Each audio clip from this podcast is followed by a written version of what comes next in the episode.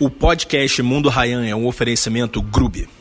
O Grube é uma plataforma de reservas de mesas que em pouco menos de 4 anos já levou mais de 150 mil pessoas aos seus restaurantes parceiros no Nordeste brasileiro. Na Grube, o usuário não paga nada para reservar e consegue economizar na hora da conta através do app. Para o dono do restaurante, o Grube traz uma maior rotatividade nos períodos ociosos e gera um incremento financeiro para o negócio. Grube Bom, pessoal, eu tô aqui com um dos ícones da minha infância, um cara que é um dos maiores youtubers do Brasil e é um cara diferente aqui do meu podcast porque ele é velho, né? Bem-vindo, Wendel Bezerra! Muito prazer, obrigado. Porra! Esse, esse bate-papo, esse encontro aqui. Pô, é um prazer todo meu. Você tem quantos anos, Wendel? 44. Então você é duas vezes mais velho do que o último convidado, o Bruno é. Vital, cara. O que? 22. 22, 22, caramba. Mas eu trouxe o Wendel pra cá porque a história dele é muito interessante. Ele é um expoente no, no, na profissão dele. E é uma profissão diferente. O que você faz da vida, Wendel? Basicamente, eu trabalho com dublagem, né, como dublador e diretor de dublagem, que é um universo escondido, assim, né, totalmente behind the scenes. Então, é, até muito pouco tempo atrás, ninguém nem imaginava que existia dublador, né? Você vê o produto pronto lá, dublado, Bruce Willis falando em português, mas as pessoas não pensavam, mas peraí, de quem é essa voz? De onde vem esse cara? Putz, eu vi um vídeo aí, acho que era o Zina. Lembra do Zina, do Pânico? Sim, sim. Ele foi numa conferência do Chaves, aí o dublador da Chiquinha, a dubladora da Chiquinha tava lá, ele falou, eu falo igualzinho a Chiquinha. Você fala igualzinho a Chiquinha. Mas acontece, às vezes o pessoal fala, pô, imita o Goku. Eu não imito o Goku, eu, eu sou o Goku. Goku. É. É. Aí, você, aí, você, fala, oi, eu sou o Goku, cara, é igualzinho. Igualzinho, mas eu sou ele, pela puta. Vamos lá, dos seus personagens, Goku, Bob Esponja. O Bear Grylls. Bear Grylls, prova, de, prova tudo, de tudo. O Cake Boss. É o Bud Valastra. Isso. Uh, aí, das antigas, das assim. Das antigas. Bob o Construtor. Bob o Construtor do Discovery Kids. Isso, é. Caramba. Uh, o Sam, do Senhor dos Anéis. Sam era o Sam Pippin. Não, Pippin... Pippin era, era o outro, era o Sam Wise Gandhi. Que era o melhor amigo do Frodo. Isso, exatamente. E tinha uma voz de bobão. Isso, Como é que é essa voz? Era uma coisa doce. Puxa, senhor Frodo, você não pode fazer isso. É, era uma coisa pô, igualzinho. Suave. Verdade. Sam, é, e dublei filmes famosos antigos, né? Da, da década de 80, 90. Caramba, 80? É. Você trabalha com essa porra desde? Desde os 7, 8 anos de idade. Então conta aí, beleza. Como é que te botaram você com 7 anos de idade para trabalhar? Isso não é exploração do trabalho infantil, não? Pois é. Uma das melhores coisas que aconteceu na minha vida foi trabalhar sempre. Pô, que legal. Porque aí na vida pessoal, com os amigos, com as meninas, eu sempre sabia mais que todo mundo, eu sempre era mais eloquente que todo mundo, eu sempre tinha um conhecimento maior e, e um alcance do que todo mundo, justamente porque eu trabalhava. Porque eu vivia ali no meio de adultos, ouvindo conversas diferentes, histórias diferentes, aí dublando filmes é, de tecnologia, de guerra, de passado, de futuro, de amor. De... Então, o, o meu leque de, de assuntos era muito maior do que qualquer criança ou adolescente da minha idade. Então, isso fez toda a diferença na, na, na, minha vida, no meu dia a dia. Então, você, a pouca idade, você já era PHD na escola da vida? Tipo isso. Tipo isso, porque eu, sou, eu já sou um filho mais novo. Certo. Então, eu já aprendia coisas com os meus irmãos mais velhos. Tá que uma criança que não tem irmãos mais velhos e tal não teria essa experiência. A exposição ao mundo, ao mundo dos adultos. Tá? É, exatamente. Então, eu passei a vida inteira, o que hoje já não acontece mais, mas eu passei a vida inteira sendo o mais novo na roda, porque... É, lá no Mastermind você é mais velho, é Exatamente, verdade, é. isso foi mudando. mas foi mudando por quê? Porque eu também quero... Eu, eu falo muito o seguinte, no meu universo, eu, eu sei de absolutamente tudo. Eu conheço absolutamente tudo e, e, e, e, sempre fui bom, me destaquei em absolutamente tudo do meu universo. Sobre direção, dublagem, atuação. Exato. E, na dublagem especificamente, eu passei por todas as, as etapas até ser um dono de estúdio. Hum. Então, eu conheço bem o caminho e todos os, os lados né, da, da, da coisa. Aí eu comecei a querer conversar sobre coisas das quais eu não sei absolutamente nada. Tipo?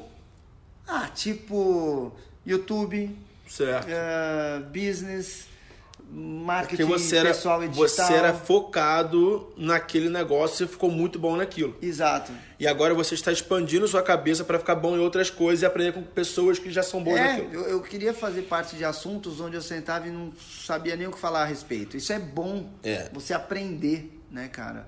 Uh, até tava falando pra, pra minha mulher hoje que você casar com alguém que é bem mais nova que você que tem uma história de vida completamente diferente de você, das duas uma, ou você quer impor a sua verdade, uhum. ou você quer aprender sobre outra perspectiva.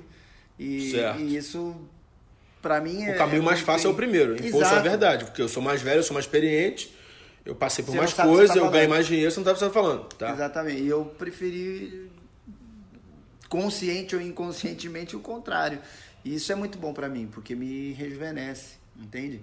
Me faz ser aluno de novo, me faz. É, é, quase um exercício de humildade, porque é fácil eu ficar lá na minha zona de conforto e falar: não, eu sei dessa porra toda aqui, eu que sei do negócio.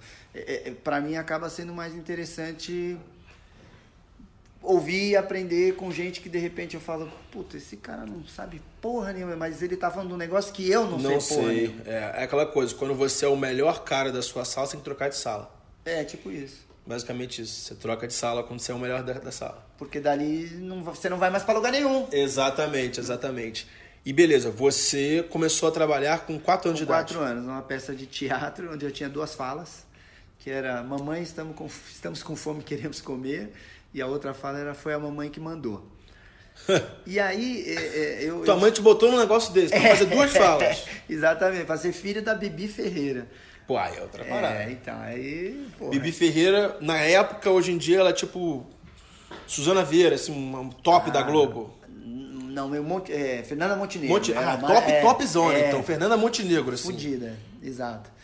E- Vencedora de M, o caramba. O cara, tipo, é. a Bibi Ferreira, tá. Aí eu fiz essa peça que eu era filho dela e eu era criança prodígio, então eu acho que eu ficava muito, eu brincava muito, eu não sei o que, eu encantava os caras lá. E aí pintou um teste para uma peça uh, para o Tistu, menino do Polegar Verde, então era um teste para fazer o Tistu. E eu passei. Teste infantil. É, eu passei porque o Tistu tinha 6 anos de idade.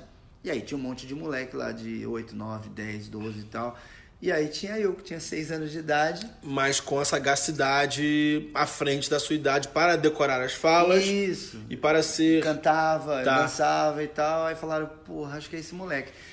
E tinha tipo 20 atores na peça eu era o protagonista. Com seis anos. É, e a galera ficou louca comigo. Eu fiquei três anos fazendo a peça e aí você começa a te indicar pra, pra comercial, pra. Network, locução, você fazia pra- network desde os 4 anos de idade, basicamente. tipo isso. Aí começaram a me indicar pra um monte de coisa e eu ia bem nas coisas.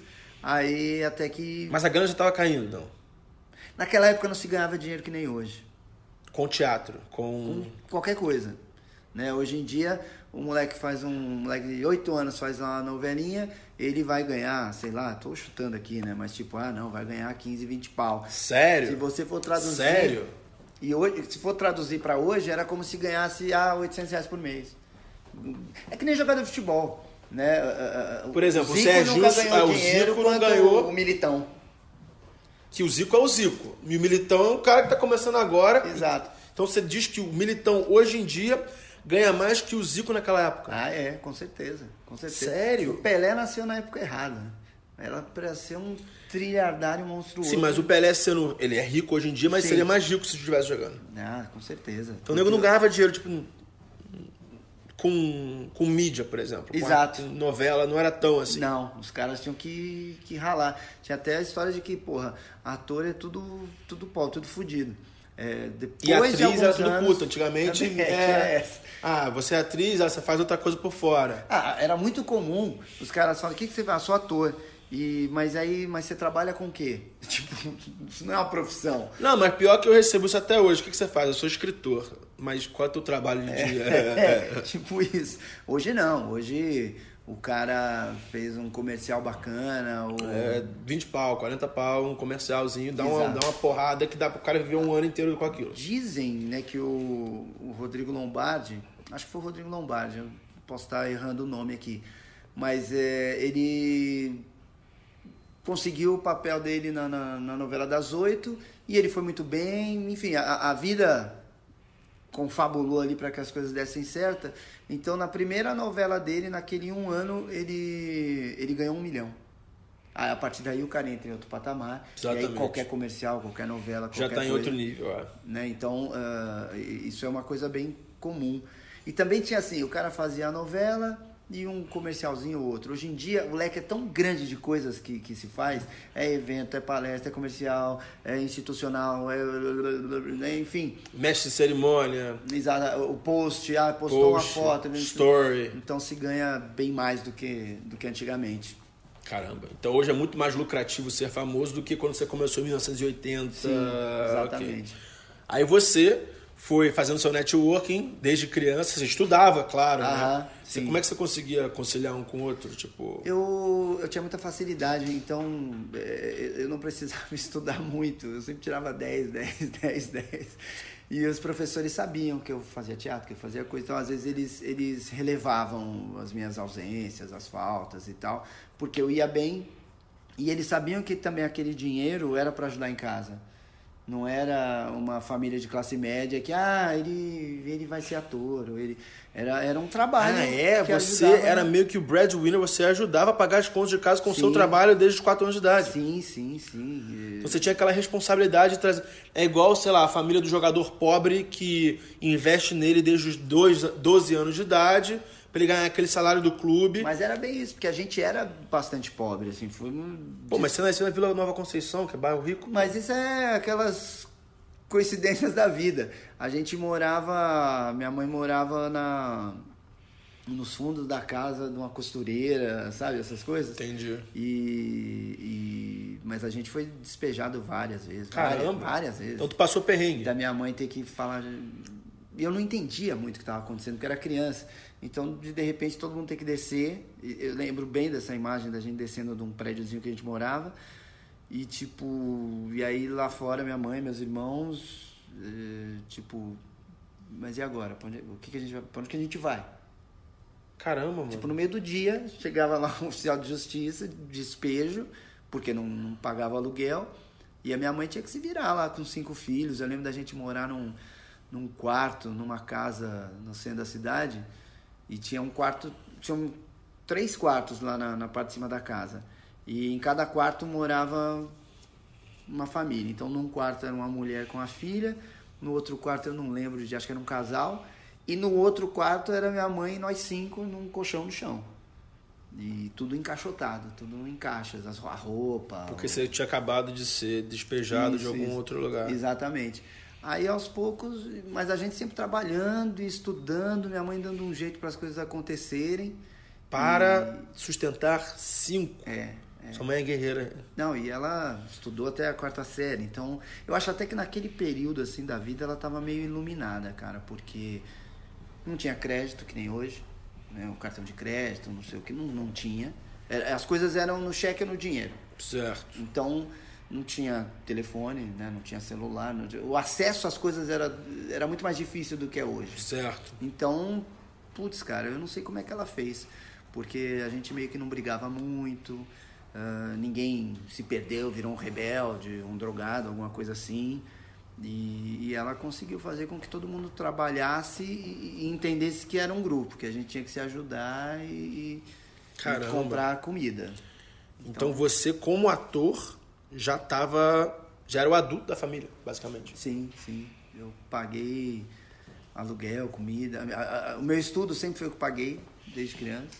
Sempre foi eu que. Eu que digo. Eu seu trabalho, isso, certo. Exato. Seu, seu, trabalho como dublador. Já era dublador nessa época, não? Dublador começou com 7, 8 anos. Sempre dublando as criancinhas dos filmes Sim, da sessão da tarde. Exato, exatamente. Caramba. Aí você foi crescendo, você foi, você foi estudando também. Aham e mantendo esse seu trabalho paralelo sem parar? Ou você, tipo... Não, sem parar. Sem parar. Sempre, como ator, sempre como dublador. Isso, teatro, comercial, eh, rádio, dublagem. Já foi locutor de supermercado também, não? Não, não. É. Outro dia fui- Arroz gente tava 1,99 no- o quilo. Na, na Leroy Merlin, eu acho, aí tinha um locutor muito brega falando, eu pensei em fazer um, um storyzinho, né? Aí depois eu também achei meio meio de mau gosto, porque Certo, o cara tá zoar, ali é, trabalhando, é o às trabalho vezes o dele, cara certo. é novo e ele tá ah, tá se achando, né? E então eu acabei não fazendo, porque ainda mais que eu, eu, eu como um profissional da voz, seria bem escrotinho, né? Eu zoar alguém que, porra, tá começando, tá, tá tentando se encontrar ali e trabalhando honestamente, né? Certo, certo. Mas eu quase fiz. Mas assim, você tão ocupado com o seu trabalho de dublador, de ator e sua escola e manter a sua família viva, entre aspas, pagando as contas de casa, você tinha algum sonho, cara? Eu quero ser isso quando crescer. Você só deixava a vida te levar e trabalhava e O que eu queria, meu, que era sonho, sonho era ser jogador de futebol. É, todos nós, né? Mas não dava, porque eu tava trabalhando. Mas. Você chegou a treinar, não? Não, não, nada, nada. Ah, então você nem chegou perto assim. não, tipo, nem cheguei perto, Sei exato. lá, eu entrevistei o Trota, ele chegou até o sub-18. Eu cheguei ao sub-18 do- das categorias de base lá em San Diego. Mas eu larguei. Entendeu? Eu fui jogador de outra coisa, mas eu sempre, até hoje, eu falei, caraca, queria ter sido jogador, ter uma vida legal ser jogador, né? Pô, legal, né? Mas não, nem cheguei perto. Porque, porque não dava, porque eu estudava e, enquanto, e quando eu não estava estudando, eu estava trabalhando. Sim, mas na época, assim, da sua época de infância, você tinha seus 10 anos, era a época, de, sei lá, de Rock Santeiro, José Wilker. Quem era o Rock? Era o José Wilker. Não. Era, era. era O Zé Maia. É o Zé Wilker, Zé é o. Rock Santeiro. Era o Rock Santeiro, né? Você não olhava assim pro Antônio Fagundes, José Wilker da vida, pô, eu quero ser esse cara aí. Não. Não, Não, de, porque tipo, eu- protagonista de novela da Globo. Eu sou ator, eu quero ser protagonista desse cara. Não, eu, eu- porque, primeiro que eu enxergava como uma coisa normal, porque como eu fiz nove- novelas. Ah, também- você fez novela também? Fiz, fiz na, na- na Bandeirantes, na SBT, fiz uns, uns casos especiais, uns programas Tipo o quê? especiais na Globo. Usurpador? essa- Não, usurpador é mexicano, mas tipo. Eu fiz eh, na Bandeirantes era uma novela chamada Braço de Ferro, que era uma Hum. molecada, tinha até o Celton Mello, e que depois virou dublador também. Aí depois que ele, Ele voltou a ser ator. dublou Shrek, não, ele dublou Rio, Celton Mello. Dublou várias Dublou- paradas. É, ele dublou o- Um desenho aí. Karate foi- Kid. Karate Kid. Ele era o menininho, o Daniel O San. Daniel San, exatamente. Caramba. É. E. e- Ah, antes dele, antes dele virar o Celton Mello, ele era dublador do Isso, Daniel San. Exato. Ele dublou, fez comerciais, coisa que a gente fazia, comercial e tal, não sei o quê. Aí ele fez uma novela na Globo, que, que na verdade é, a primeira que ele fez, não sei se foi ele, acho que foi ele. Podia, era, podia ter sido eu e meu irmão, porque eh, a gente foi chamado pe- pelo diretor, que é o Jaime Jardim, que dirigiu a novela da Bandeirantes. Certo. Só que, porra, não tinha como minha mãe Ir pro Rio. de Janeiro com cinco filhos, e assim como também ela não deixaria Ficar dois lá, moleques é, sozinhos. é, é. E então foi uma oportunidade que não rolou. Entendi, entendi. Mas, é, mas eu acho que não rolou porque não tinha que rolar. Eu não, não tenho muito essa. E você não, não olhava também pra dizer, caramba, eu quero ser um grande dublador quando eu crescer. Então, a vida foi te levando pra esse caminho ao longo. Exato, mas é, teve um período quando eu estava na faculdade que eu, Faculdade de quê? eu fiz direito. O que, que tem a ver? Nada. Me formei em direito. Ah, você formou? Sim, sim, sim. Caralho! É, porque eu falei, putz, por que, que eu vou fazer artes cênicas ou qualquer coisa parecida se eu trabalho nisso desde os 4 anos de idade? Eu Você vou vai dar aula pra esse filho É, vou puta, ficar né? ouvindo alguém, alguém lá na frente falando groselha. Tá. Né, falando teorias. Vou me que- especificar em outra coisa. Exato. Meio como um plano B, não? Sim, exatamente. Meio como plano B. Porque. Pô, só tem plano B quem não acredita no plano A, né, cara? Sim, porque senão você não precisa do. Então, mas aí, exatamente, nessa época eu tava um pouco sem saber se ia dar certo, se ia não dar certo, qual é que é. Aí no meio da faculdade eu, um dia lá, falei, cara, eu vou parar com tudo e vou focar em dublagem. Porque, porque várias coisas na TV ou no teatro me incomodavam. E. Tipo, Tipo, um- muita lambeção, muita puxação de Politicagem, saco, é. ah, muita coisa ligada a, a- a sexo e amizade. Ah, sim, sim. quando você é adolescente, tinha isso já? Sim, sim. Tem, rola um, um corporativismo, um, coisas que me incomodavam. Ou às vezes o cara é, é, porra, ele é um, um cara ruim, um cara fraco, mas é, é o bonitinho, amiguinho da galera que topa qualquer parada, então isso me incomodava demais. Aí eu, na dublagem não, não tem muito isso, cara. Ou você dubla ou você não dubla. Você pode ser um monstro de feioso, de torto, ou ser um cara antissocial, mas se você é bom no trampo, você vai trabalhar e. e Sempre vai você, ter trabalho. Tá, entendi, né? entendi, Você depende mais de você do que qualquer outra coisa. Do que de uh, esquemas externalidades. Exato. Aí teatro é legal, eu gosto. Só que eu sempre odiei a parte do ensaio. De ter que ensaiar. treinar pra quê? É, tipo pra isso. que treinar? Se eu já sei o que fazer. E eu, quando eu trabalho, eu sou muito concentrado. Então, nos ensaios, eu era bem concentrado. Eu era observador, eu prestava atenção. Então, às vezes, pô, com, sei lá, X dias de ensaio, eu já estava pronto para fazer. E tem gente que é mais lenta. E isso me irritava. Ah, e eu o cara perdi... não passava o texto antes, você já tinha teu texto, a pessoa não lembrava da fala, você tinha que voltar por causa dela. Ou o diretor às vezes fala, ó, oh, essa cena é assim, assim, assada. Aí porra, a pessoa não consegue, não entende, não absorve, aquilo ia me, me tirando do sério, me tirando um pouco o foco. Eu, na época da escola, eu também, você falou que era prodígio, eu também era prodígio. Eu aprendia rápido. Por exemplo, a professora passava a matéria em 50 minutos do tempo de aula, aprendi em 5 e eu ficava os outros 40 segundos avacalhando a turma. Sei, é, eu também. Você avacalhava, assim, você fazia merda. Sentei assim. no fundão, sempre. É, eu fazia merda, eu fazia muita merda. Eu uma fui vez... expulso de sala várias vezes por causa disso. Uma vez a coordenadora lá, ela falou, putz, ainda. Desce, desce, vai lá jogar bola, vai. E tuas notas eram boas. Então, porque ela falou, eu não sei, mas o que, que eu vou falar? É. Você vai é. bem, eu já te dei advertência, já te dei não sei o que, já te dei suspensão. Pô, não tenho mais o que te falar. Eu só vou te pedir, para, meu. para. É, eu fui convidado, eu fui convidado a me retirar do colégio dois anos consecutivos porque o meu colégio tinha nota de comportamento. Não reprovava, mas quem não preenchia o requisito da nota de comportamento era convidado a sair. Aham. Então meu pai até hoje ele joga na minha cara que ele teve que ajoelhar pro freio do colégio para que eu continuasse lá, cara. brabo isso, brabo. Daí, como é que você, tipo, você descobriu que teu caminho era a dublagem e foda-se o direito? Uh, então... Acabou de fazer um, um Bob Esponja agora. é. Ô Bob Esponja, como é que você descobriu que teu caminho era dublagem e não direito? Não, meu caminho era fazer hambúrguer de siri. Então, não sei te dizer, cara. Foi tipo isso, no meio de uma aula, eu fiquei pensando na minha vida, a aula tava chata. Eu comecei a pensar assim na vida, sabe quando?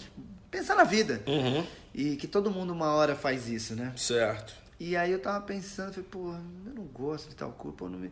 E aí eu. O lance da dublagem era um lance que eu me divertia fazendo. Né? Eu me divertia antes, durante, depois, quando eu via na TV. E aí eu falei, pô. E na época a dublagem pagava mal. Então foi uma escolha bem de. Ah, sério? Pagava mal. Pagava ah, mal. O mercado era diferente. É. O que, que mudou do mercado de lá para cá? Porque hoje paga bem, porque hoje tem muito, muito trabalho para fazer. O que, que mudou? Mudou, é, assim, teve uma. Os dubladores viviam fazendo greves e tal, e não sei o quê. E aí teve uma que juntou Rio e São Paulo. Porque tinha essa coisa, se São Paulo para, ó, o trabalho vai pro Rio.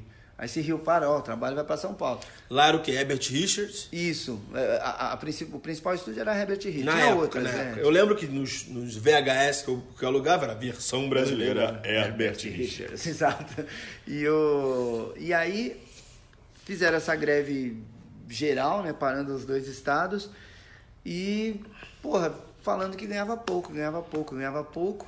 E aí Porra, isso foi pra justiça. Eita! É, e aí foi até o último grau lá da justiça. Não um, sabia que tinha um tanto dublador assim. Não, hoje tem muito mais. Naquela época era 300, 400 neguinho.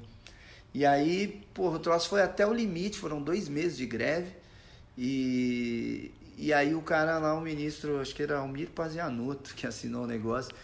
E o aumento foi de, de 90%. Que isso? Então quase que dobrou o, o valor da hora não, do pro chefe Pro chefe isso aí é horroroso, é, né? Não, deve ter... Atrapalhou bem a vida dos caras. você sobe teu maior custo, que é o custo de pessoal, Aham. por 90%, vai tomar no cu. É, é, deve, hoje eu, como dono de estúdio, eu fico imaginando o impacto Imagina isso, é, imagina isso. Porque certo? você não consegue repassar isso da noite pro dia Para o. cliente, Tá. né? E, mas isso mudou um pouco a, a, a renda do, do dublador. Tipo, teu salário aumentou. Quantos anos você tinha? Eu tinha, 20. nessa época, 97 a 23. Tá. Aí vamos dizer, ganhar você quase o ganhava, dobro. você ganhava, sei lá, 2 mil reais por mês, você passou a ganhar 4. Exatamente. Por aí. Da noite pro dia. Da noite pro dia. Tá. Aí você ficou marrento. não, não, mas eu gostei, eu gostei. Ah, óbvio.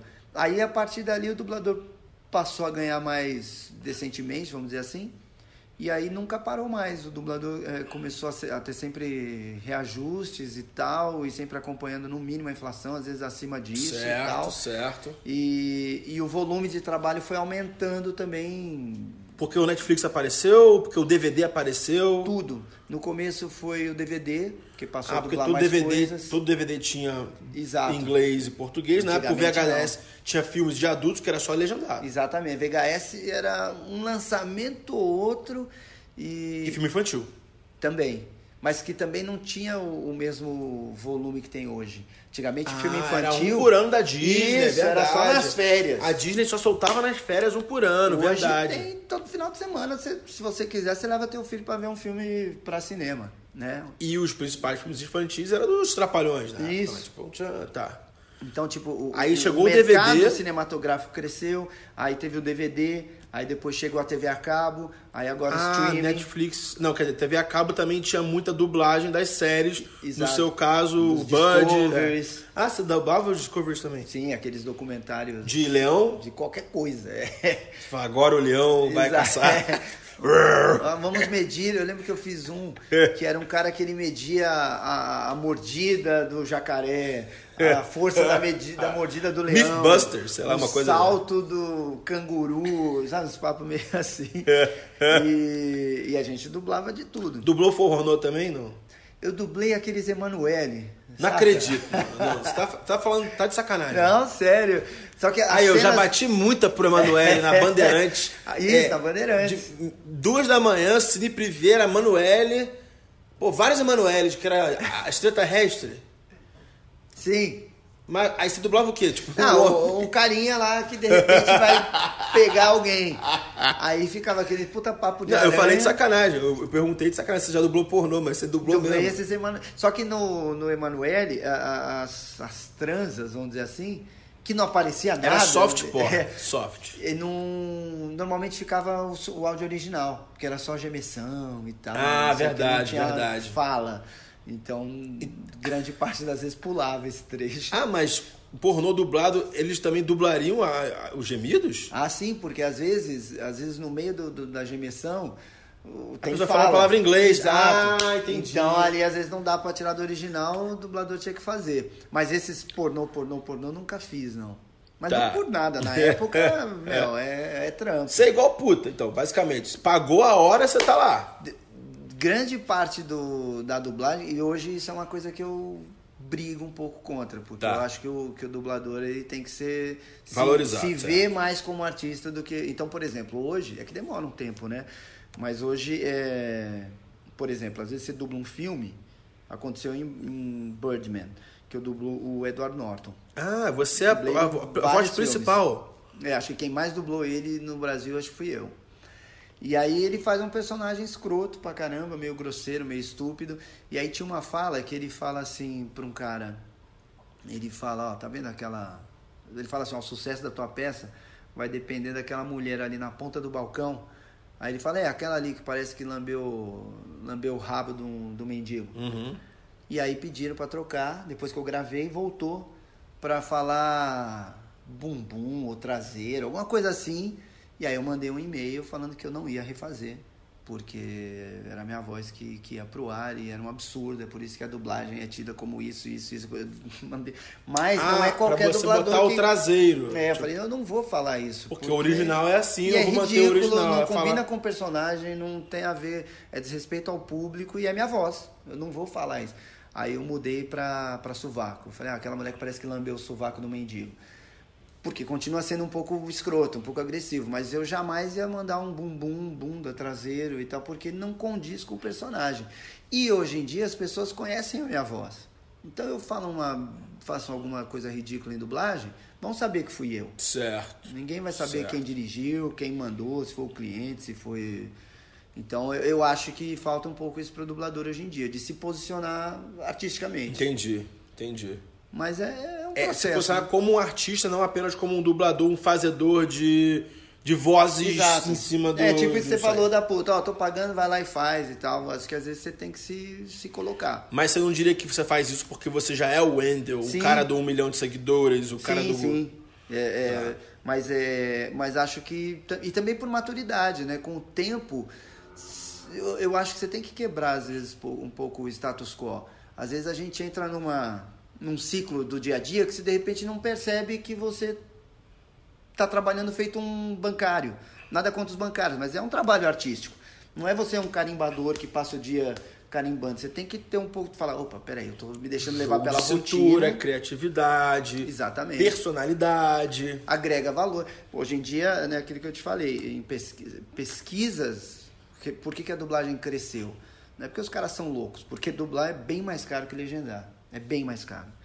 Então, se, se cresceu o número de, de produtos dublados, é porque Hum, o público vende-se quer. mais. Exatamente, você vende mais um produto dublado do que legendado.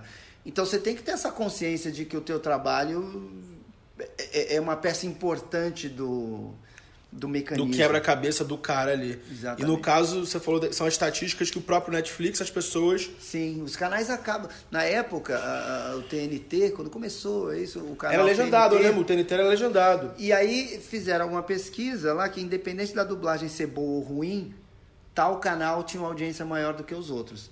Tanto que o, o Telecine Pipoca nasceu por conta disso, que o Telecine era, porra, nós somos o Telecine. Que e era aí, Telecine Premium, isso, Action, tinha vários. Emotion. Exatamente.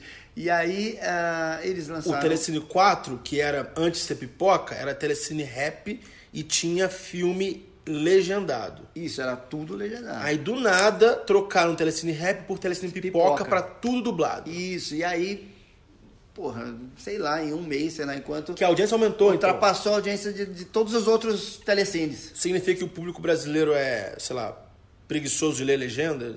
Na verdade, não, eu também até achava um pouco isso uma época, mas a gente ouviu de um pessoal do Netflix que eles fizeram uma pesquisa lá fora, né, com, com três públicos, três línguas diferentes, e, e exibiram um filme dublado para um, pra uma plateia e o mesmo filme legendado para outra plateia. Isso em três línguas diferentes, né, três países diferentes.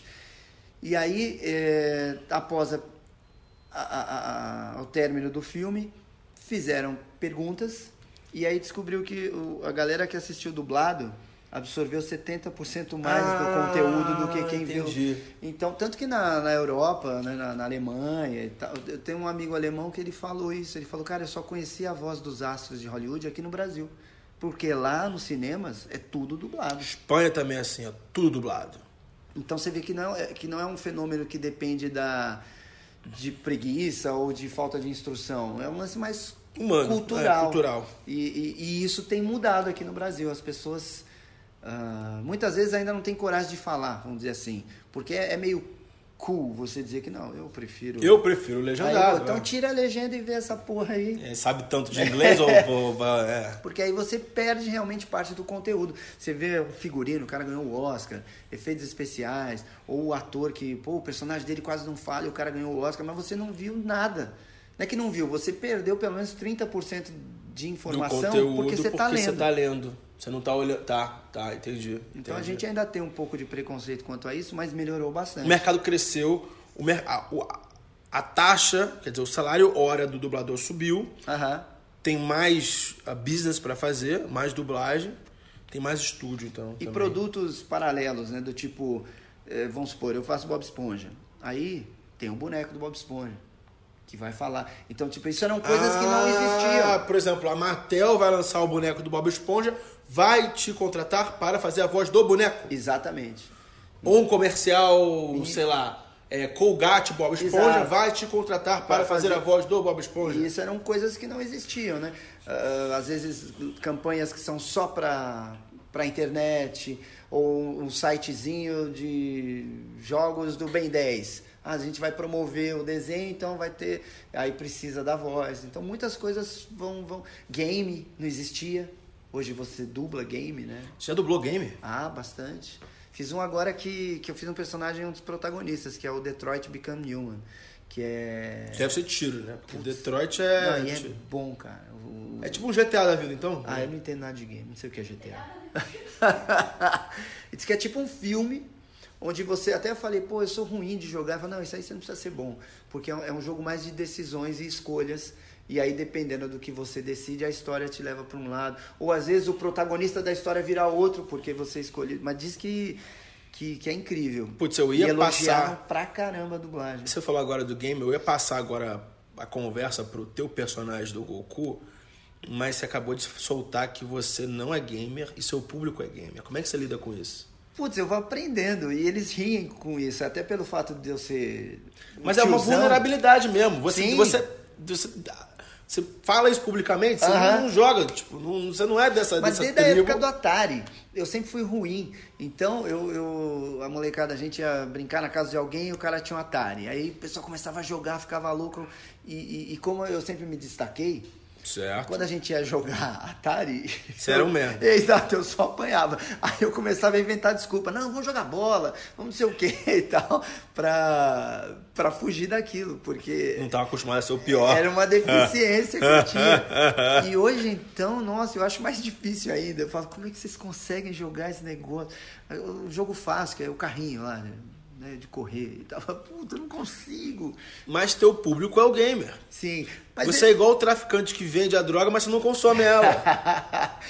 Mas eu queria, cara, eu queria. Até eu peço pro pessoal, às vezes, fala, pô, me ajuda aí, me ensina aqui. Eu já fiz alguns vídeos com, com gamers e, e eles tentando me ensinar ou, ou me ensinando termos. E, e eu me divirto, cara, eu me divirto mesmo. E assim, você, falou da, da mudança no mercado de dublagem lá para os seus 23, 24 anos, que você começou a ganhar mais dinheiro, começou a. Você saiu da casa dos seus pais, da sua mãe, Sim. né? E você. e Isso meio que foi a mesma época que você começou a dublar Dragon Ball Z. Exato, eu comecei a dublar o Dragon Ball em 99. Que era o Dragon Ball 2000, Bob normal, Esponja. passou. Do... Ah, 2000 Bob Esponja. Isso. Foi aí que você explodiu. Ou Foi. Mais ou menos, porque juntou o, o que trouxe explosão foi a internet. Porque as pessoas adoravam Dragon Ball e Bob Esponja. E aí o dublador começou a aparecer, a ter nome, nome e rosto. Ah, porque antes era só uma voz. Exatamente. Aí com a internet, putz, esse cara é o dublador do Bob Esponja, do Goku, virou celebridade, antes era só um acessório. Exato. E aí eu comecei, comecei a, ser, a ser chamado para muitos eventos de, de cultura pop, cultura nerd, cultura geek, que também existiam muito, eram poucos isolados, começou. Então tem no Brasil inteiro, onde você imaginar, uma vez por ano tem lá um evento e eu virei uma. Se você pudesse, por exemplo, se você não tivesse o, o seu estúdio hoje em dia, daria pra viver só de presença Ah, VIP sim. em evento de nerd em Recife, no Rio, São Paulo, pá, pá, pá. Acho que sim. Eu, eu ainda faço bastante é, em função da. Ah, não só da procura, como eu acho legal ter esse contato com o público. Certo. Isso é uma coisa que, que me ajudou muito a melhorar na minha profissão. Ah, é? É, porque é o Ué. seguinte, vamos supor, ninguém me conhece, ninguém sabe quem eu sou. Certo. Eu vou lá, se um dia eu estiver cansado, de saco cheio, ou o que quer que seja, eu vou lá e dublo mal e vou embora e ganho meu dinheiro e pronto. Quando as pessoas sabem que essa voz é do Wendel, tipo, reconhece, opa, então eu preciso manter qualidade no meu trabalho, porque vão saber que sou eu e tal. né? Antigamente você era anônimo. Então, como eu passei a ser bastante conhecido pelo público que gosta de dublagem e tal, eh, eu tinha que manter a qualidade do meu trabalho em alto nível. Então, Cobrança esse subiu. contato com o público me ajudou a, a, A ficar ainda a melhor ser melhor, exatamente. que você fazia. Como dublador, como diretor. E hoje eu tenho um grande respeito assim no mercado por todos os dubladores em função de uma de uma qualidade que eu, que eu assumi, mas muito em função dessa troca com o público. Hum, entendi. Então, você, você, o corpo a corpo, a parte política do negócio também faz. Me ajudou muito. Te ajuda. Muito, muito, muito, muito. E faz com que eu me cobre cada vez mais. Então, às vezes eu vou fazer um trabalho, eu fico morrendo de medo de ficar uma merda. Porque eu falo, porra. Pô, mas perfeccionismo é o maior, maior procrastinador que existe. Tipo. E aí eu fico fe... o meu contato me ajuda a ter o feedback, porque o dublador não tem feedback, porque você... no teatro o cara te aplaude ou te vai na hora na ali. hora. O, o, ator que está na TV, quando ele sai na rua, as pessoas falam, porque reconhecem ele pela TV, falam, puta, você está incrível, você está ótimo e tal. Na dublagem não, eu faço o filme e as pessoas vão assistir em casa. Só vão descobrir cinema. que você é quando você faz sua voz aí nos. Tá. Então, esse contato passou a me dar feedback. Então, às vezes eu faço um trabalho que eu fico com medo e falo, pô, será que vai ficar bom? Não sei o que, eu tenho que tomar esse cuidado. Aí quando eu cruzo com as pessoas nos eventos, agora no canal e tal, eu já aí eu tenho esse feedback que poucos dubladores têm. Um feedback Verdade. do seu humano, trabalho. Humano, feedback Exatamente. humano. Então, putz, pra mim é foi fundamental e é genial, porque ao mesmo tempo me incentiva e me traz desafio o tempo inteiro. E essa ideia de virar profissão youtuber? É loucura da minha mulher. Ah, ela que te lançou como youtuber? É, porque assim, ela, ela sempre trabalhou com produção, né? Produção Certo. de TV e tal. E aí eu precisei dela lá no estúdio para me ajudar. A gente abriu um estúdio e aí eu precisava Mas você de bidou ela, confiança. Aline, sai do. Por favor. Isso, eu sai preciso da toque. HBO e me ajuda Ela era da aqui. HBO. Exato. Foi aí que ela entrevistou o Brad Pitt. Isso. Você não tem ciúme, não. Não, não. O Brad Pitt olhou pra ela. Olhou... Mas ele não tem minha pegada. Ah, moleque!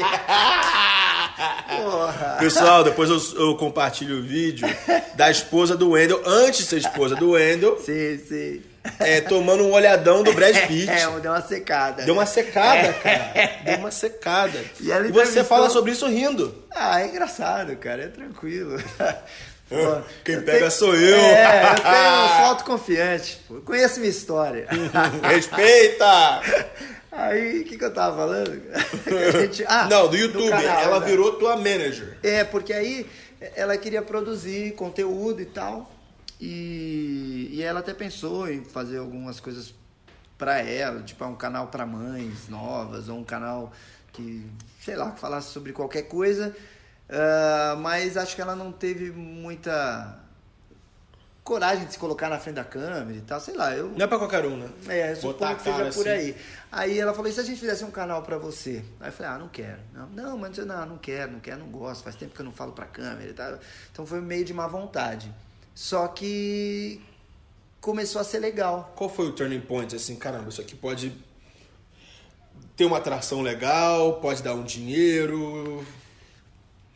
Foi, foi, foi Ah, gradual, Foi paulatino, foi gradual. é. Foi lendo os comentários das pessoas. Que é um feedback desse que falou. Exato. É um tipo de feedback.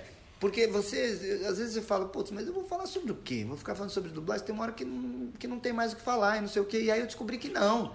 Que, tanto que os meus filhos aparecem nos vídeos, a Aline aparece. ah, eu começo a falar de tudo, claro, de dublagem, entrevistando dubladores e tal, tirando dúvidas, mostrando curiosidades. Mas hoje eu posso falar do que eu quiser. Você De pode ser qualquer- você mesmo. porque eu sei que as pessoas hoje gostam de mim. É claro que os personagens, né, ajudam. Ah, verdade. traem Elas começaram gostando do Goku e do Bob Esponja, mas hoje, através dos vídeos, através do corpo a corpo que você faz, começaram a gostar do, do, tiozão. também. Exato. E Do eu Wendel brinco tiozão. com isso, eu sacaneio pra caramba. Mas teu público é É bem jovem. bem mais jovem, então que você é um tiozão pra eles sim, mesmo. sim, exatamente. Tem uma galera que, que, que vai de até uns 30, 30 e poucos, que assistiam Dragon Ball quando eram crianças ou adolescentes, né? É, eu devo estar no topo do seu fã, da sua fanbase, que eu tô com quase 30, eu tenho 28, quase 30. Então é basicamente isso. Eu já tava é- pré-adolescente quando a saga do Majin Buu saiu na Globo. Aham. Foi quando bombou, né? Sim, sim. Eu, Quando- eu porque era eu- o rei do, da TV Globinho, porque passava As Aventuras de Jack Chan, Você era o Jack Chan? sim, Eu assistia Jack Chan. eu adorava. Passava As Aventuras de Jack Chan, Bob Esponja e Dragon Ball. Na Na ordem, sequência, exatamente. com vozes diferentes. Tipo, você faz uma voz. Qual era a voz do Jack Chan? era uma coisa mais baixa aqui, era assim, Jade, tudo tá na respiração, mais tio e tal. E o Goku já é uma coisa aqui, né? Oi, eu sou o Goku. Então, então é tudo mais alto, um tom Mas mais o Goku acima. parece mais a sua voz natural. A voz do Wendel na Sei, conversa. ah, acho que sim, acho que sim. De vez em quando eu dou esse, esse tom mais alto e tal. Tá. E do Bob Esponja? Do Bob Esponja foi uma coisa que eu nunca fiz na vida, que era personagem com voz caricata. Foi uma novidade. Mas você já recebeu a voz caricata americana. Sim, eu fiz o teste me baseando na voz original. Tá. E talvez seja a voz, você diria que o Bob Esponja é mais marcante do que o do Goku. Te param na rua mais pelo Bob ou pelo Goku? Não, pelo Goku. Goku É mesmo? É, o Goku é um negócio impressionante. Impressionante. E- e- e- o carinho que as pessoas têm pelo Goku é um negócio fenomenal. Surpreendente. Mais do que qualquer dublador, por exemplo, possa imaginar. Porque é incrível. É, é- são, é diário. ah, manifestações de, de carinho ou de histórias pessoais ou de é uma coisa desde falar de depressão a morte Porque o Goku mãe, era meio a- motivacional também. Sim, no sim. final dos episódios tinha umas lições de vida ele é do Goku. todo eh, não desista nunca tente se superar procure gente melhor que você seja leal seja fiel dê o máximo de si encare as coisas sempre com leveza com bom humor e o espírito dele é esse então eu acho que inconscientemente é uma coisa que ou as pessoas adoram ou gostariam de ser Então as pessoas sentiam gratidão ao personagem É, Goku. é. E Isso isso, leva a geração em em geração, se materializa em na você, minha voz né? sendo o cara do negócio. Caramba. Não, é muito. É impressionante. Vai desde. É isso que eu te falei, vai de gente que fala que sofria maus tratos e que assistir Dragon Ball era o único momento de, de felicidade. Tem, nossa, tem de tudo. São muitas muitas manifestações. E hoje em dia, cada vez mais, agora, talvez em função do YouTube e da reexibição, né, da, da, da- nova série de Dragon Ball, crianças, cara. Tipo, que moleque de 8, 9, 10 anos. Que Ué, mas não passa mais Dragon Ball na TV? Passa o Dragon Ball Super, que é que é uma nova série, né? Passa no, no Cartoon. O Goku deve ter uns 60 anos já, então. é o mesmo Goku. É o mesmo Goku? Ele tá até mais, é, mais desencanado, mais molecão. Ele tá mais. e o Goten já tá adulto, não. O Goten, sim, tá grande. O Gohan, O ah, Gohan já é um já- tiozinho de já é óculos, é. Gohan, Goten Que tá anda de, grande, de tá. pullover. Caramba, Mas caramba. o Goku é a mesma figura. Você assiste, não, né? Eu não tenho tempo. Eu não tenho tempo. Passa, porra, Deus, seu dia inteiro... É, eu trabalho Ah, vamos falar mais bastante, sobre a sua... sua tenho três filhos. aquela sua. Você falou que passou por todos os estágios da sua profissão, que foi ator primeiro, depois você foi dublador de, putz, ah, coadjuvante, né? Começa com dublador As coadjuvante. pontinhas, né? Menino 2, menino 3. Tá? Aí depois você é dublador de protagonista, Aham. dublador de, porra, grandes personagens. E o próximo passo? Diretor de dublagem. O que, que faz um diretor de dublagem? Ele assiste o filme e escala o, o- quem vai dublar cada personagem, né? Ele escala o elenco. Eita! É, Sério? escala o elenco, assiste o filme, Então cuida... você assiste o filme legendado primeiro. Não, Porque você falou que teu inglês não é só tão- original, sem legenda. Aí, mas eu tenho o texto traduzido já. Ah, já tá. tenho o roteiro já tá- traduzido. Tá. Então eu vou assistindo e ali vou escalando. O John vai ser o Ryan, a Mary vai ser a Fernanda. Putz, é gente pra É, caramba. é, é. Aí você escala um por um. E você paga cada um desses daí também? Não, o estúdio paga. O diretor, ele é um... Ele, ele, ele é um freela, que nem o, o dublador. É um intermediário, Exato, é um cast. É o um cara cast. que fica no meio, exatamente. É o cast, entre tá. o elenco e entre a empresa. É, é um cargo de confiança, porque você vai cuidar não só da qualidade do produto, mas também como do custo que aquilo vai ter. Tá. Então, o diretor ele assiste o filme, escala o elenco, aí dirige os atores artisticamente e também na parte técnica de sincronismo, e ele é responsável pelo, pelo todo. Como é que o filme vai ficar no final das Deve ser contas. estressante pra caraca essa É, e parte. você tem que ser um pouco psicólogo, porque tem um ator que é legal, tem um ator que é chato, tem um que é super extrovertido. Aí ficou ruim, você fala, não faz de novo. Daquele tem que Isso. ser Tem que falar com jeitinho. jeitinho com um, jeitinho ca- com o outro. Isso, Putz, exatamente. Você tem que ter essa. Isso deve ser estressante pra caraca. jogo de Coordenar- cintura. Gerenciar pessoas Exato. num negócio É desse parte. tão minucioso, tão perfeccionista, deve ser uma bosta. Me desculpa, tá? Não, mas porra, é, é- é dolorido ser diretor de dublagem. Porque é isso, você lida com a grana do filme, né? Com o custo que ele vai ter, com o prazo, porque Então você apanha ficar- dos dois lados. De tudo quanto é lado, é. Se e você ainda da- tem que cuidar para que fique artisticamente bom. Ah, é você que ô, escuta, opa, deu um... Sim. Ou tipo, meu, não é isso, ele tá mais triste. Aí o cara faz. Como não, se fosse um diretor de, de cinema mesmo, Exato, falando, é. ó, bota mais sangue nisso Isso, aí. é exatamente isso. Joga uma lágrima acima. É, fala, pô, Puta tá, que tá pariu. falso, tá falso, grita de verdade. Tá falso. É, é- é bem é bem estressante e cansativo e você tem que saber lidar é, para não criar um, um- um clima ruim entre você e o ator, porque daqui dois, três, quatro filmes você vai trabalhar com aquele cara de novo. Porque, é, você falou, é freelance, tipo, é todo mundo ali. Aham.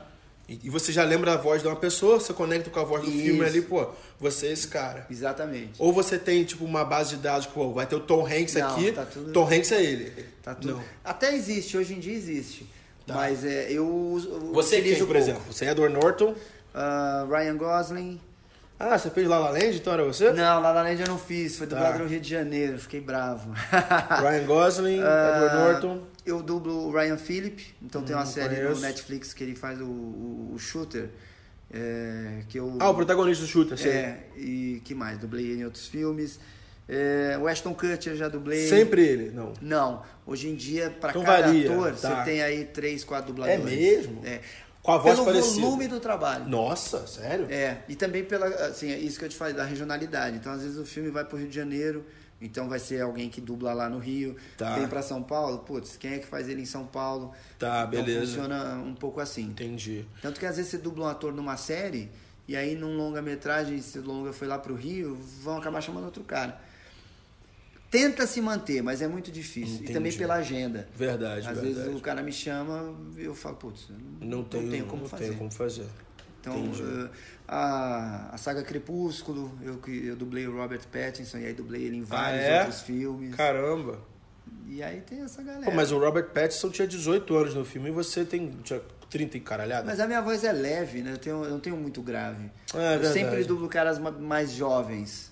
Tá, o Goku. É verdade, o Goku tinha, tinha seus 20. É, entendi, entendi. Né? Minha voz tem um, tem um registro leve. E o próximo passo que foi de diretor de dublagem para dono de estúdio. Que é um Teve puta um- de um estúdio. teve um antes. Ah, o que, que teve antes? Coordenador de dublagem, que é pior ainda. Pior do que o diretor? É, porque aí realmente você fica entre a cruz e a espada ali, o o dono do estúdio acha que você está privilegiando o ator e os atores acham que você está privilegiando o estúdio, que você é patronal. Então você apanha mais ainda dos dois lados. É, exatamente.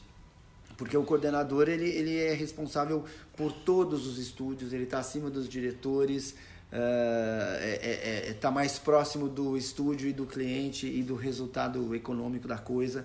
É, mas é uma experiência muito, muito legal. Tá. E aí, depois disso, exato, eu virei dono de estúdio. Que é um puta de um estúdio, diga-se passagem, eu fui lá Obrigado. umas duas semanas atrás. Estrutura mega moderna, uma É. casa maravilhosa. É bem bacana mesmo. E é grande, né? Tipo, É você grande. virou um empresário. Quantas pessoas trabalham lá? Funcionários tem uns 20. Tá, mas Juntando entra e sai, tem um fri- entra e ah, sai de 300 pessoas por 300 mês. pessoas por mês entram e saem ali do, do, do estúdio. Exatamente, é uma Nossa loucura. senhora. Fora os tradutores, né, que a maioria trabalha de casa. A maioria não, todos trabalham de casa. Né, os tradutores dos filmes, das séries. Ah, é tudo freela e eles trabalham da Ah, casa então é a. Aline que administra essa galera toda, paga essa galera. Puta que pariu. Não, é um inferno, cara. É, e cliente pedindo isso, pedindo aquilo, troca isso, muda isso, muda o prazo e a perna. É um, é um perrengue.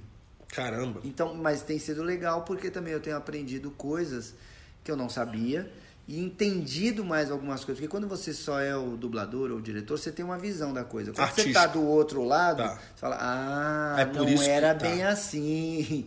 Né? Então, é, isso, isso é legal. E eu, como continuo sendo ator, dublador, diretor, também eu fico um pouco nessa, ah, nessa divisão. As pessoas me conhecem artisticamente, a minha história, mas agora ele é dono de estúdio. agora ele é o o empresário impiedoso que quer arrancar o meu Ah, tá, então entendi. isso é difícil. Quando eu vou me colocar sobre algum assunto, Eles não te veem mais muito como cuidado. colega que É, também é dublador. Eles vejam como patrão. tô, exato, até que ponto eu estou apenas pensando na minha empresa e não no coletivo artístico e tal. Isso é um pouco chato, mas eu também esperava já isso, né? Uma coisa que, nossa, que decepção. Você, espera um pouco isso. Até porque talvez eu tenha tido esse pensamento, esse, esse tipo de atitude lá atrás. Beleza. Então é. Então a Unidub tá aberta, tipo, vamos lá. Quem estiver ouvindo aqui, vai que tem um produtor grande, sei lá, uma empresa aí, como é que é? Por que a pessoa contrataria a tua a Unidub? Ah, Uma empresa grande, A institucional, gente sei faz lá. qualquer trabalho de, de voz, né? De, tanto de versão, localização, mas também de, de comercial, de narração para empresa, para URA de telefone de empresas. Ah, é? Você faz? Tudo Tu, é? que precisa de voz, que precisa é, audiobook, a gente, a gente faz. Porque a gente tem um leque muito grande de, de profissionais, né? De vozes. Uhum. E, e a gente tem todo, todo o equipamento e aparato profissional de qualidade para fazer. E, e modéstia à parte, a gente é muito É fera. É, É. é. a equipe é ótima. Ah, os atores, locutores. Então você se posicionou no topo do mercado, já começou Sim. focando os grandes clientes e as grandes contas. Você não quis começar de Exatamente. baixo, assim, Não. pegando as migalhinhas, não. É aquela Não. coisa do leão que a gente fez. O leão. o leão, que é o palestrante, o, Ah.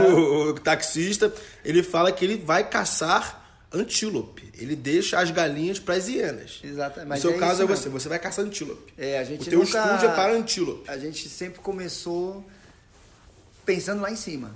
Pensando lá em cima. Eh, primeiro porque, putz, foi como eu construí minha história. né? Eu Excelência, Eu tenho um amigo que, que falava isso, putz, eu não nasci para ser pneu traseiro. e, Quem nasceu para ser pica nunca vai ser cu. é. e aí, porra, então eu já quis ir para as cabeças. E, então a gente conseguiu é, estabelecer uma posição. Então não só os clientes, como os atores veem a gente de uma forma diferente, com mais respeito e tal.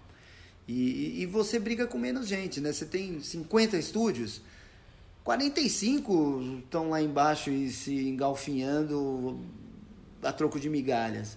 Então tem três, quatro, cinco estúdios que, que brigam lá em cima, em alto nível, brigam no bom sentido, né? Porque você acaba sendo parceiro, enquanto os outros são mega concorrentes, a gente acaba sendo um pouco parceiro um do outro, porque cada um ocupa o seu espaço Sim, e sim. se ajuda e se respeita. E, e essa foi uma meta desde o começo. A gente acha que está no caminho bom, eu acho que médio prazo nós seremos tipo o número um mesmo. Tipo, E eu tento trabalhar tipo nos pra anos isso. 90, aí a Herbert, Richards, Exatamente. versão brasileira Unidade. E tanto que eu morro de medo, assim, de, de sair algum trabalho feito lá por nós ruim. Porque Porra, aí é perfeccionismo do caramba, é um, controle micromanaging Não, que é- deve, deve te estressar pra Exato. caraca, porque isso aí você não consegue terceirizar, né? quero- Não, mas tem o uma controle coisa de qualidade é teu. eu procuro, procu- eu, eu procuro procurar é bom, mas eu tento achar gente que que tenha que tenha o mesmo brio. Tá, beleza, beleza. Entendi. sabe? Porque se eu conseguir uma equipe assim, é, eu- eu consigo ficar um pouco mais tranquilo. Tipo, eu sei que, meu, eu sei que o Ryan, ele vai fazer o que ele puder para ficar genial. Tá. E não, tipo, dar uma de, é, como é que se diz? Funcionário público que, ah, beleza, se eu fizer assim, o assado vai, vou ganhar o mesmo tanto.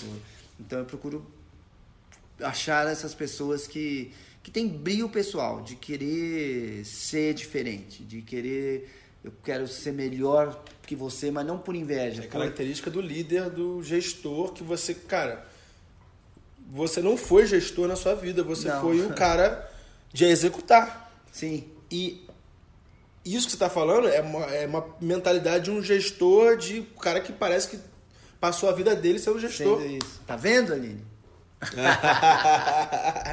Caramba. E aí, vamos lá, a gente já falou de YouTube, falou de dublagem, direção de dublagem, coordenação de dublagem, businessman, e agora você tá entrando no outro mundo de curso online. Que porra é essa? Isso. Ah, uh... conversando, né, com a minha mulher, a gente conversa muito. E, e eu sou um cara que eu falo bastante. Certo. Não só profissionalmente, mas eu gosto de conversar com as pessoas. E, e eu tenho essa história de vida que eu acho que pouca gente tem. Uh, eu fui filho mais novo, uh, o pai ausente, minha mãe se matando para educar a gente, Sim, criar claro. e trazer comida. Eu fui pobre, pobre, pobre mesmo, de passar fome. Porra, e eu, mano. E eu tava trabalhando nessa época, não tava. Pô, pra quem vê essa cobertura maravilhosa de São Paulo, que você mora aqui duplex com piscina e a porra toda. Meu Deus do céu, então, parabéns. Eu acho Puta que, que o pariu. Que essa história toda, essas experiências todas, é, Tem que ser compartilhado. Me for, exato, me formaram de uma maneira diferente. De eu ter casado e me separado, do meu primeiro filho ter nascido com um problema sério de saúde, passado por cirurgias e não sei o quê. Uh, então, e, e, eu acho que de certa forma eu obtive sucesso em, em, quase tudo que eu fiz. Sim. Então eu, o curso online surgiu um pouco daí, de achar que, que através da fala, de porque eu treino dubladores todo dia. Eu explico hum. a eles, ó, você tem que falar assim, você tem que falar assado, a dicção a entonação, a dicção, entendi. A parte toda da comunicação, que nada mais é que uma venda pessoal, um marketing Sim. pessoal, tudo começa pela maneira com como você que você se expressa e como você cria o laço através da comunicação. Então é, é, foi isso. Eu, a gente chegou a essa conclusão de que era hora de de compartilhar um pouco isso, que eu podia ajudar pessoas a de repente sair da timidez, ou, ou, ou parar de se autocriticar malucamente, ou por que, que eu dou aula e os, os caras não prestam atenção no que eu falo, não absorvem o que eu falo, porque talvez você esteja falando do jeito errado. Então vamos ou a lá. A sua postura pessoal no dia a dia te atrapalha a fazer com que as pessoas queiram te ouvir. Tua postura pessoal, que você faz no teu trabalho ou em casa, às vezes eu não quero te ouvir porque você já me vendeu um negócio que não. O teu perfil é um perfil que eu não quero ouvir.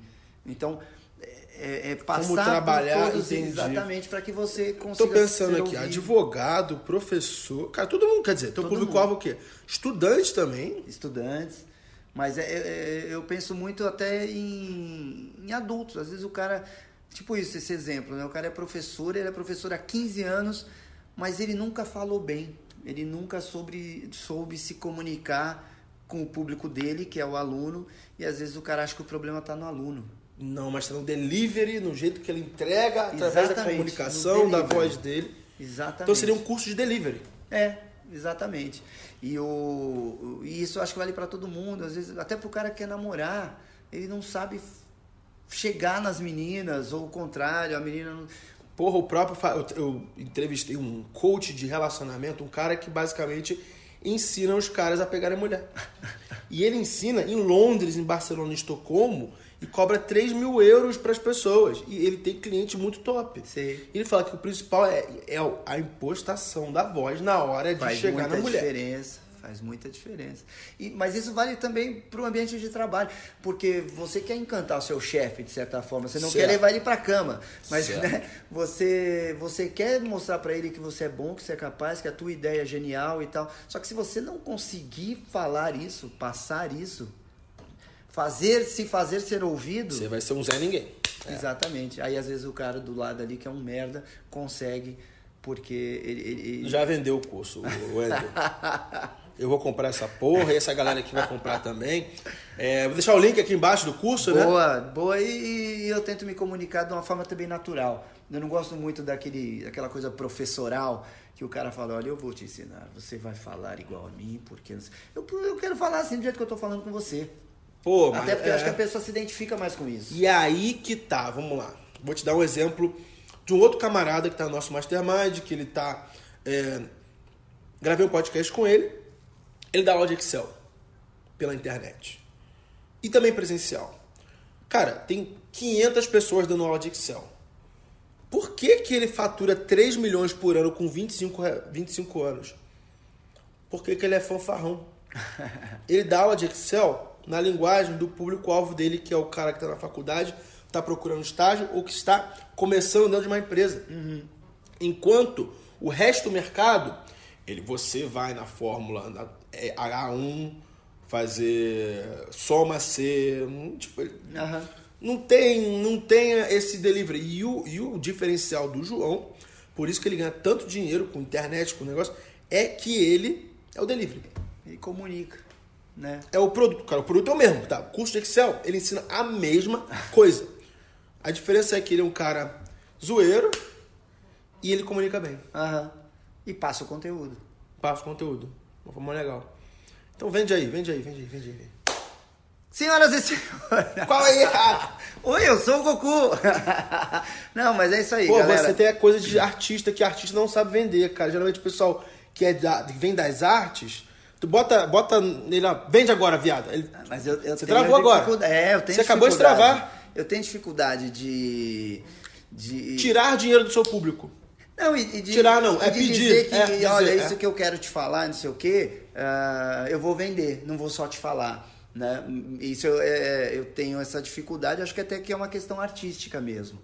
É, é que nem, sei lá, as pessoas que o cara é médium e ele acha errado, não, porque esse dom foi feito para para você dar para as pessoas, mas o cara precisa comer também. Verdade, e se aquele verdade. dom é o único que ele tem.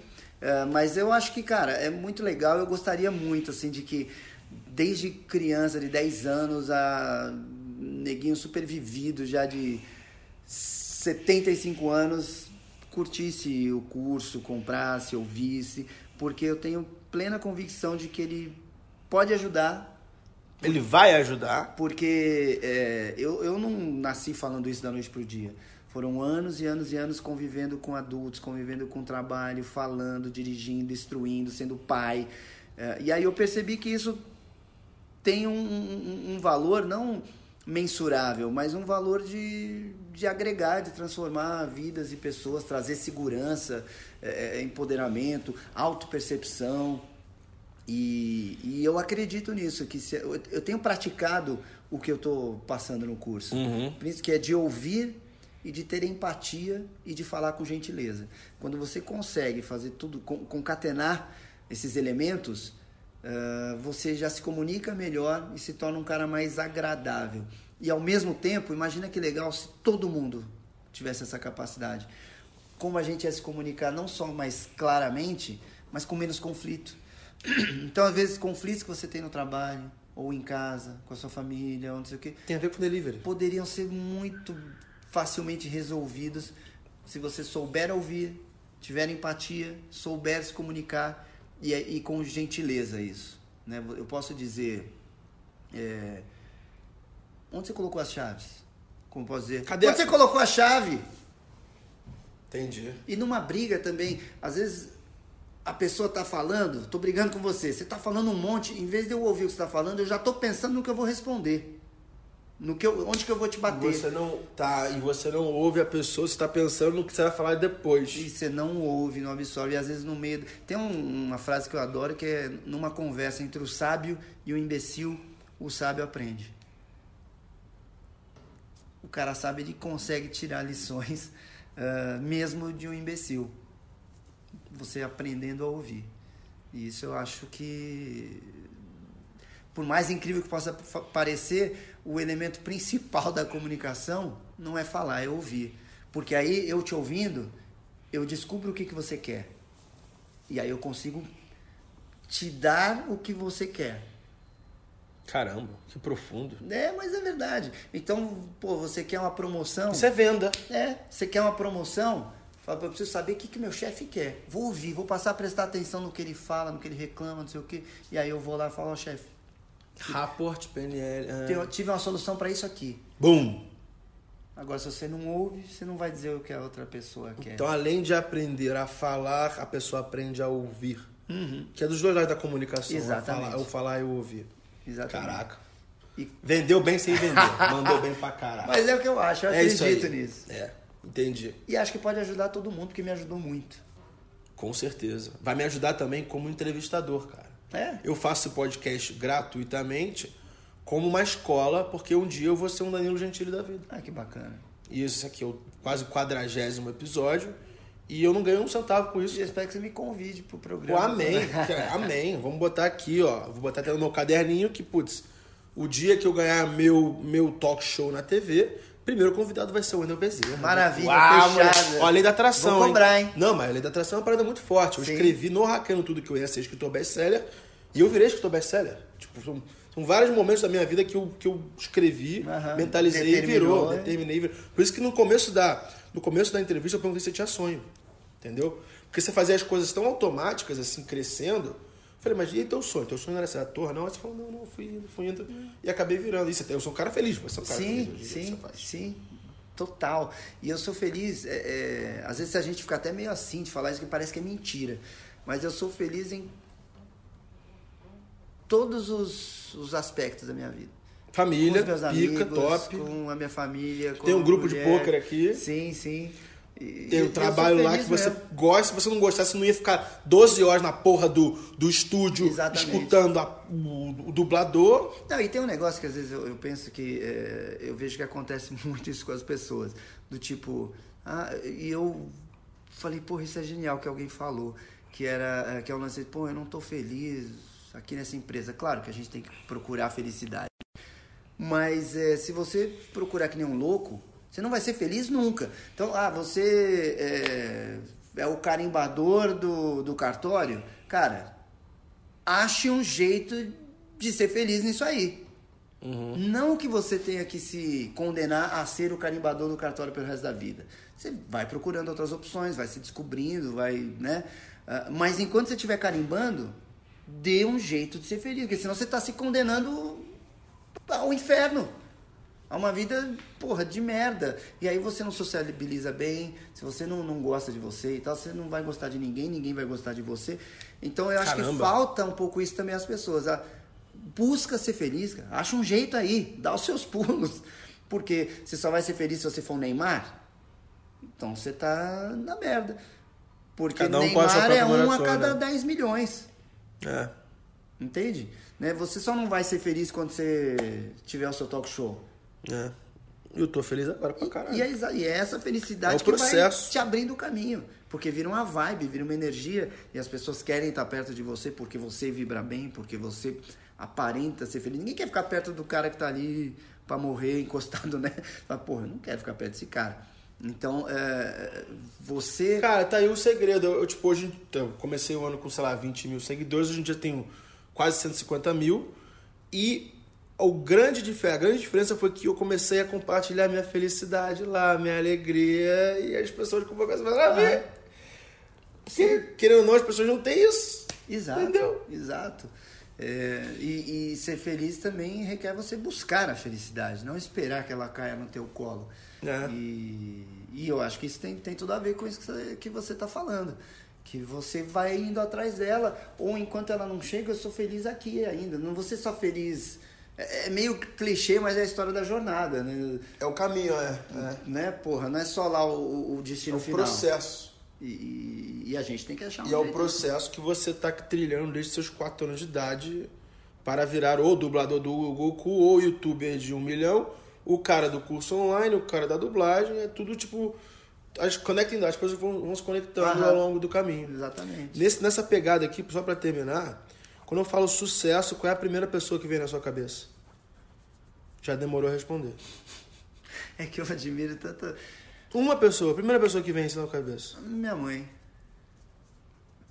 Top. E eu já sei porquê, até você não precisa nem responder. Pelo caminho que ela trilhou de. Putz, eu não sei, com estudo, dinheiro, amigos, celular, não sei o que, eu não sei se eu vou conseguir ter o, ter o mesmo sucesso que ela teve na criação do- Dos filhos, né? Ou pelo menos na minha. Porque, tipo, hoje, porra, com empresa, com. Porra, não, não falta trabalho pra você. Deve ser muito mais fácil criar as suas três crianças Sim. do que Eles a sua muito mãe nos anos tive. 70 criando cinco. Aham. Eles têm muito Sozinha. mais coisas, Sozinha. Aqui você tem a Aline, pá, pá, pá, pá, você tem dinheiro, pá, pá, pá. E tem a avó, tem. Putz, tira. Sozinha. É, é. Porque ela é nordestina, a gente Ah, estava é? em Você São é? Paulo e os parentes dela tudo lá. É da onde?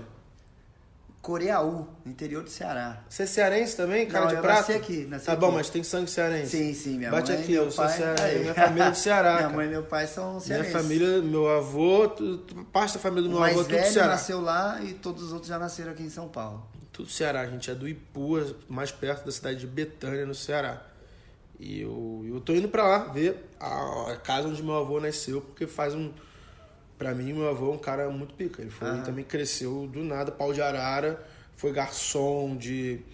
Foi garçom de restaurante chique no Rio e criou cinco filhos com aquilo ali, tipo, como sendo com, com gorjeta de, de, de restaurante. É, eu que acho não recebia invejável, salário. eu acho invejável. Porque é bem isso. Eu, aquilo que a gente tava falando assim, pô, vou gastar 100, 100 mil reais por ano só com educação para as crianças. É. Ah, Eu não sei se eles vão ter o mesmo nível de educação cultural que eu tive sem nenhum tostão. É o PHD da escola da vida. Eu duvido que teus filhos crescendo em condomínio vão ter o mesmo PHD que você teve trabalhando desde os 4 anos de idade. Eu vou tentar, porque eu sou bem. Você é mal, é? Eu é mal, Sou, é. sou. Então eu, eu já penso nos negócios de, de, sei lá, daqui a alguns anos meu filho se locomoveu o tempo inteiro de busão. É mesmo? Ah, eu acho importante. Outro dia eu vi um cara atravessando a rua, cara não sabia nem atravessar a rua. Sabe quando vai olhar atrás do carro, não sei o que. Bobão, bobão. É, é, e, e eu acho que a chance disso acontecer hoje em dia é gigante, porque a molecada de classe média e tal só anda de Fica no Uber. condomínio anda de Uber, Só anda de verdade. Uber. é. Então eles não sabem pegar um ônibus, não sabem pedir uma informação, não sabem reconhecer, puta, aquele cara tá vindo, ele vai me assaltar. Acabou a bateria do celular, como é que vai pegar o Uber? Tá ferrado, tá Exato. fudido, como é que você vai pegar pra casa? Exatamente. Não tem dinheiro no bolso pra pagar táxi, tá eu fudido, vou é? tentar passar isso um pouco pro meu filho. Aprender a pegar o metrô, aí se, se virar. É, e, e bem isso também que eu falei, ah não, mas tá perigoso, então o cara precisa aprender. Ele precisa aprender quando é que tá vindo o assaltante. Ou deixa ele ser assaltado duas, três vezes, que ele vai ficar mais esperto. Que isso, cara? Mas é isso mesmo. É, como é que é a história, aquela, aquela história romântica da, da asa da borboleta no casulo, que o cara foi lá e cortou o casulo para ela sair, porque ele viu que ela tava sofrendo e aí ela não conseguiu voar, porque ela não, não, não teve força. Pra abrir com a asa. Exato. Então tem que deixar, às vezes, é, apanhar um pouco para ficar esperto. Esse é o dilema do filho do pai rico. Eu vejo muito isso. Ah, pessoal com pai que teve muito sucesso na vida e meio que blindou o filho ao Aham. mundo. E o moleque chega a seus 18, 20, 25 anos não consegue voar porque foi exatamente isso. Foi até- ajudar a borboleta a abrir o casulo. A borboleta ficou ali, não conseguiu voar. É, mas Cara, borboleta que não voa não se alimenta, né? Não é uma lei universal, não é uma regra que dá certo pra todo mundo, mas pra mim deu.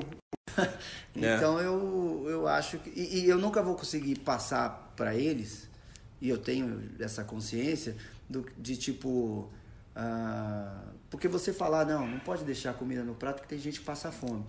Isso é uma frase abstrata. Certo. Eu, eu sei, Porque que você é passou fome. E, e eu não quero. Mas também é idiotice se eu quiser que eles passem fome para Não, é, não. É, É, é cretinice. Você não vai botar eles nessa coisa. Porque cada um não faz faz sentido. É verdade. Mas eu acho que a gente tem que, Caralho, você passou fome. tem que passar menos plástico bolha no, Na molecada. filhos, é. que não faz mais ninguém. Eu costumo até brincar, dando um exemplo idiota. Fala, pô, mas ele pegou o ônibus, se perdeu e foi. E, e demorou três horas para chegar em casa. Sim, mas tá vivo. Eu nunca ouvi. ni- Eu nunca ouvi uma história de alguém que morreu. O que aconteceu? O que ele morreu? Ah, ele pegou o ônibus errado e morreu. É verdade. Ninguém vai é. morrer desse troço. É, então, não, às vezes, é. a gente tem que ralar um É, pouquinho. verdade, no verdade. pain, no gain. né? No pain, no gain. Bom, Wendel, para terminar aqui, eu vou deixar o microfone aberto, porque tem muita gente ah, jovem e, querendo ou não, perdida, não sabe o que faz, faz da vida. E, putz, depois de uma hora e vinte de conversa, da conversa sem puxar teu saco, você sabe que eu não gosto de puxar saco de ninguém, mas foi a conversa mais profunda que eu tive é, em 40 episódios do podcast, tá? Então, porra, o microfone é teu. O que, que você tem a compartilhar com essa galera, cara? Cara, algumas coisas. o tiozão, né? Vai, tiozão. Não, eu, eu sempre indico pra você escolher uma profissão, uma diretriz é, baseado no seu coração, mas com consciência, não é tipo, ah, eu quero ser o, o astro da Globo, eu quero ser o jogador, porque isso todo mundo quer ser. Tá. Você tem que ter um pouco consciência da sua capacidade, da sua, de onde você pode chegar e mais com o pé no chão e menos sonhador, lúdico, mas escolher o que você gosta, o que te dá prazer. Porque se realmente você tiver prazer em, em sei lá, construir elefantinho de barro, Uhum. nada impede que você seja milionário. com- Exatamente. Ou você não precisa ser milionário, basta você ser feliz, porque é aquilo que você falou, o que é o sucesso? Né? O sucesso ele é muito pessoal para cada um. né? Então cada um tem a sua noção de sucesso. E, e estudar, eu sempre digo para as pessoas estudar, e estudar não é ir para a faculdade necessariamente, é você estar aberto a aprender, seja com alguém, seja nos filmes, seja lendo, seja na vida, mas tente aprender, observe as pessoas, as coisas, leia, preste atenção, ah, aprender faz toda a diferença, então eu chamo isso de estudar, que pode ser inclusive na escola, na faculdade, nos livros. Hoje em dia, pô, com a internet, eh, só é ignorante quem quer ser ignorante. E tenha brio. Brio no sentido de, de não ser medíocre, de não ser. é, de ficar na sua zona de conforto o tempo inteiro, né? Você viu alguma coisa que você não entendeu, não sabe, vai atrás. Você foi criado com leitinho, com Hum, leite Nescau, pera, com- é. você, você tem, pô, você tem mais condição do que do que um monte de gente no mundo. Então É. não se não se limite, não se contente com você, tenha brio para que você seja não o melhor que fulano, ciclano, beltrano, mas o melhor que você consegue ser. Você não pode ser só isso que você é. Você consegue ser melhor. Então são as três coisas, são essas coisas eu acho. Estudar, Brio. brio e fazer as coisas Com pelo seu coração, coração. pelo coração. Porque se você se escolher simplesmente que essa carreira dá mais dinheiro, Porque o papai falou. você vai, às vezes você vai se condenar à infelicidade. Já passei por isso. Por 40 anos, que vai viver, sei lá, entrou no- na profissão ali aos 20, você vai viver mais 40 anos pelo menos fazendo esse troço. Então, escolha com sabedoria, porque senão você vai se condenar à A infelicidade. pior coisa do mundo é ganhar dinheiro fazendo algo que você não gosta. Isso foi uma coisa que eu sempre fiz na minha vida. É, desde, ah, tô jogando bola com uma turma ali, o jogo hoje tá chato, o pessoal tá com papo fora, eu vou embora. Porque eu tenho esse compromisso com estar feliz. Um compromisso pessoal. De, de, de tá, se eu não tô curtindo, eu levanto e vou embora. Não tretado, numa boa. Eu jogo poker toda semana, tem dia que tá chato, eu pego e jogo a ficha toda do all-in pra ir embora. Porque eu não, não quero nunca me condenar a estar de saco cheio. Caramba, que profundo, cara. Bom, Wendel, muito obrigado por ter aberto as portas da sua casa, muito obrigado por ter pago a mentoria. muito obrigado, cara. É isso aí, pô, tô até. Eu tô sensibilizado aqui com tudo que você falou, pá. Bacana. Pô, muito Espero legal. E é que ela é a também. voz da experiência. É um cara, putz, eu tô acostumado a entrevistar molecada de 23, no máximo 30. Chega um cara, tiozão de 44, putz, com o pé na porta, basicamente. Não, e você viu aquele dia lá que, que foi lá no estúdio, que eu falo merda pra caramba. Pô, eu vai, é verdade, pra sacaneia, caramba, mas todo- cada ida, cara, você tá... Eu me sinto o mesmo, o mesmo cara de 15, 16 anos que eu sempre fui sacaneador, brincar. Porque às vezes o pessoal me vê falando assim, pô, o cara é sério. "Meu, vocês não. Na, na, na minha Não, turma lá, cada eu sou cara que, que aparecer lá, você sacaneava um atrás. Aí depois apareceu o Pestana, aí via um de cada lado. Pá, pá, pá, É, e pá. eu ainda me seguro, porque às vezes a Aline fala, meu, para. Ah, é? Ela é a tua, teu, teu termômetro, é? Eu também um pouco, eu também Tá, um pouco. tá. Porque se deixar. Ah, Você avacalha. Avacalha, avacalha. Eu gosto de zoar. É um cara humano, cara. Wendel, muito obrigado, Obrigado. cara. Obrigado. Esse foi mais um podcast Mundo Rayan e até o próximo episódio. Valeu! Episódio, valeu! Episódio, valeu! Episódio, valeu! Episódio, valeu! Episódio, valeu! Episódio, valeu! Episódio, valeu! Episódio, valeu!